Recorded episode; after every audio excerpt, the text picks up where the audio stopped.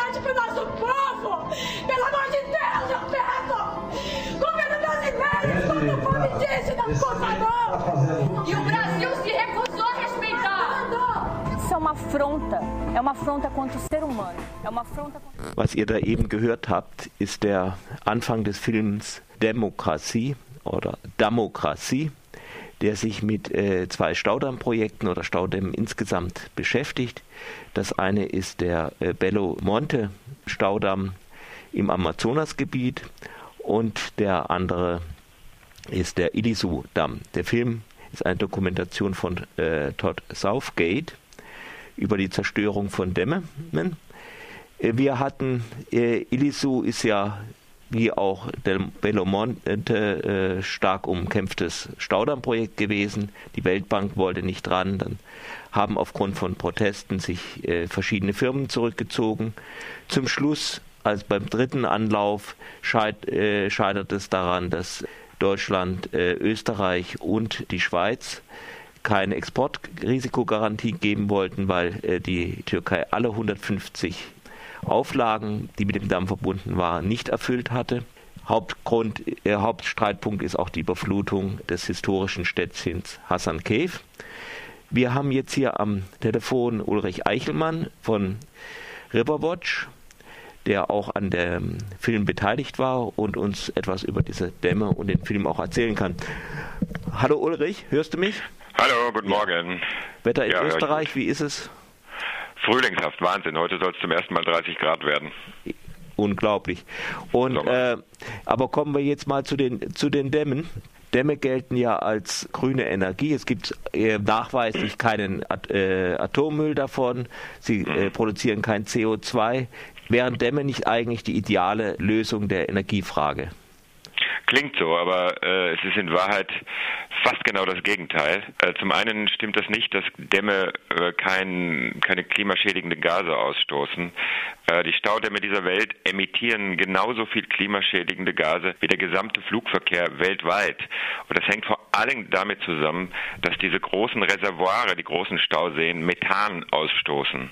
Vor allen Dingen in Brasilien. Ähm, ich ich habe das selber dort besucht, auch gefilmt.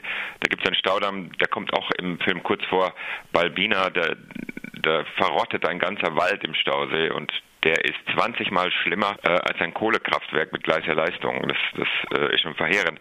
Aber Stauseen sind davon abgesehen, gehören sie zu den für die Natur verheerendsten Bauwerken, weil sie eben diese Lebensadern äh, der Natur zerstören, die Flüsse. Also die, die, die unterbrechen das Kontinuum, die verändern den Fluss komplett, komplett. Auch bei uns mhm. in unserer Gegend. Das ist hier besonders evident beim Ilisu-Projekt, äh, ja. das alte, äh, einer der Lebensadern des alten Mesopotamiens, der unter anderem auch für die äh, für den Irak sehr wichtig ist und genau. Ähm, die Kultur der Marscharaber äh, bedroht. Kannst du dazu was sagen? Ja, das, die, diese, beiden, diese beiden Staudämme Bellemonte und, und Eliso sind ja extra auch genommen worden, um mal zu zeigen, welche Folgen so Staudämme haben. Und bei Eliso ist es so, dass es durch den Einstau dem Stausee soll eben Hassan Kiew versinken. Das ist einer der ältesten Orte der Welt. Das hat eine Geschichte, die geht zurück ungefähr 8000 Jahre, manche sagen sogar 10.000 Jahre. Das ist ein Städtchen mit äh, 6000 Höhlen, die noch bis in die 1970er Jahre alle bewohnt waren. Ähm, und dann hat die Regierung es verboten, in Höhlen zu wohnen. Das ist eine faszinierende Stadt. Da gibt es noch äh, im Tigris selber gibt's ähm, Brückenpfeiler, die sind 950 Jahre alt. Also da, da liegen die Jahrtausende eng beieinander. Und diese Stadt soll im Stausee untergehen, sowie 100 weitere Ortschaften. Und etwa 65.000 Menschen würden ihre Heimat verlieren. Aber was das so gravierend macht, ist, und was man fast nie bemerkt und nie bedenkt, ist, dieser Stausee wird den Fluss flussabwärts in den Irak hinein völlig verändern. Also es wird die Wassermenge drastisch reduziert, es wird die Wasserqualität reduziert und so weiter und so weiter. Und das Verheerende ist eben 1000 Kilometer flussabwärts von diesem Staudamm gibt es den die eigentliche äh, Gegend, das Herz unserer Zivilisation, die Wiege unserer Zivilisation, das sind die mesopotamischen Sümpfe in der Nähe der Stadt Basra. Das hat jeder schon mal gehört, die Stadt, glaube ich, im Krieg. Da fließt nämlich der Euphrat mit dem Tigris zusammen und bildet den Shat el Arab, den Fluss der Araber. Und diese mesopotamischen Sümpfe, da haben die Sumerer vor 6000 Jahren die erste Schrift entwickelt, die ersten Gesetze und die Grundzüge unserer Landwirtschaft entwickelt. Und die hängen am Tigris und am Euphrat. Nun ist der Euphrat schon völlig kaputt, völlig kaputt. Der ist, der ist eine noch eine Staukette. Und deshalb ist der Tigris so, dort so wichtig. Wenn jetzt Eliso kommt, dann hält dieser Stausee die so notwendigen Frühjahrshochwässer zurück.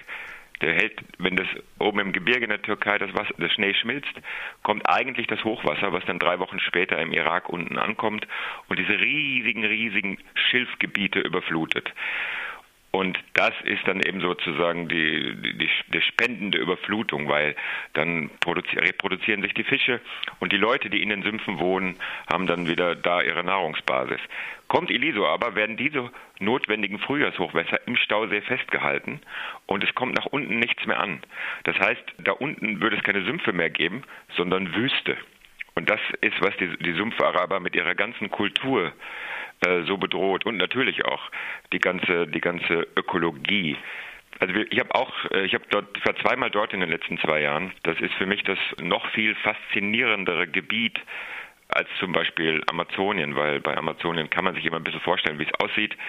Dass im Irak äh, mitten in einer unvorstellbar heißen Gegend so ein, so ein Sumpf ist, so ein Paradies, das, das ist faszinierend. Und dass es das noch gibt, ist umso faszinierender. Und dass das jetzt wegen einer angeblich grünen Energieform zu Ende sein soll, das ist äh, fast schon frustrierend. Wie steht es denn um den Widerstand gegen IDISU in der Türkei? der hält nach wie vor an und deshalb machen wir ja auch solche Filme wie Democracy, um nicht davon abzuweichen. Es ist, man muss wissen, das ist im Bau, äh, dieses Eliso. Die bauen weiter, die bauen auch jetzt schon am Staudamm selber. Aber äh, die Leute äh, klagen derzeit. Es gibt ganz viele Klagen gegen diesen Damm. Ähm, ich weiß nicht, ob ihr mitgekriegt habt, die, die, der Höchst, das Höchstgericht in der Türkei hatte Anfang Januar entschieden, äh, dass der Bau sofort gestoppt werden muss, weil die schwachen Umweltgesetze der Türkei nicht mal die eingehalten worden sind von der Regierung für dieses Projekt. Daraufhin hat der Umweltminister dann im März allerdings einfach das Gesetz geändert und hat gesagt, ein Gesetz erlassen, wonach für Elisu die Umweltgesetze der Türkei so nicht gelten. Und dagegen klagen jetzt über 100 Organisationen und Einzelpersonen äh, gegen diese Willkürerlass äh, von, von Gesetzen. Und da muss man sehen. Also wenn, kann, wenn mich äh, fragt, kann, können, kann man da ja. nicht beim Europäischen äh, Gerichtshof für Menschenrechte in Straßburg klagen? Doch, ist auch gemacht, aber das dauert alles ewig und ich glaube, das wird wenig Erfolg haben. Da geht es nämlich darum, letztendlich, äh, dass, dass den Menschen, die da weg müssen, eine adäquate Alternative angeboten wird. Das kann man theoretisch sogar erreichen. Das, da geht es nämlich um Geld, um, um, um Zukunftsperspektiven und so weiter. Was du mit solchen Sachen nie hinbekommst, ist eben diese, diese unermesslichen Kulturgüter, unser kulturelles Erbe zu retten oder die Natur zu retten. Also da gibt es zum Beispiel bei Hassan Kev im Fluss im Tigris gibt es einen Fisch, die Leopardenbarbe. Die gibt es wahrscheinlich nur noch dort. Und wenn das eingestaut ist, ist, ist es vorbei mit dem Fisch und es gibt Sumpfschildkröten und so weiter. Das, das wäre dann alles vorbei. Und das kann man natürlich nicht vom Gerichtshof sozusagen kompensieren lassen, sondern da geht es wirklich um, um Hop oder Drop. Aber lass mich noch eins sagen zum Widerstand. Der Widerstand in der gesamten Türkei ist aufgewacht. Äh, nämlich es werden 1500 Staudämme gebaut. 65 sind derzeit im Bau gleichzeitig. Und die Türkei ist es gewohnt, völlig rigoros vorzugehen, auch die Menschen, die dann dort wohnen, einfach mit Militärgewalt da rauszuholen.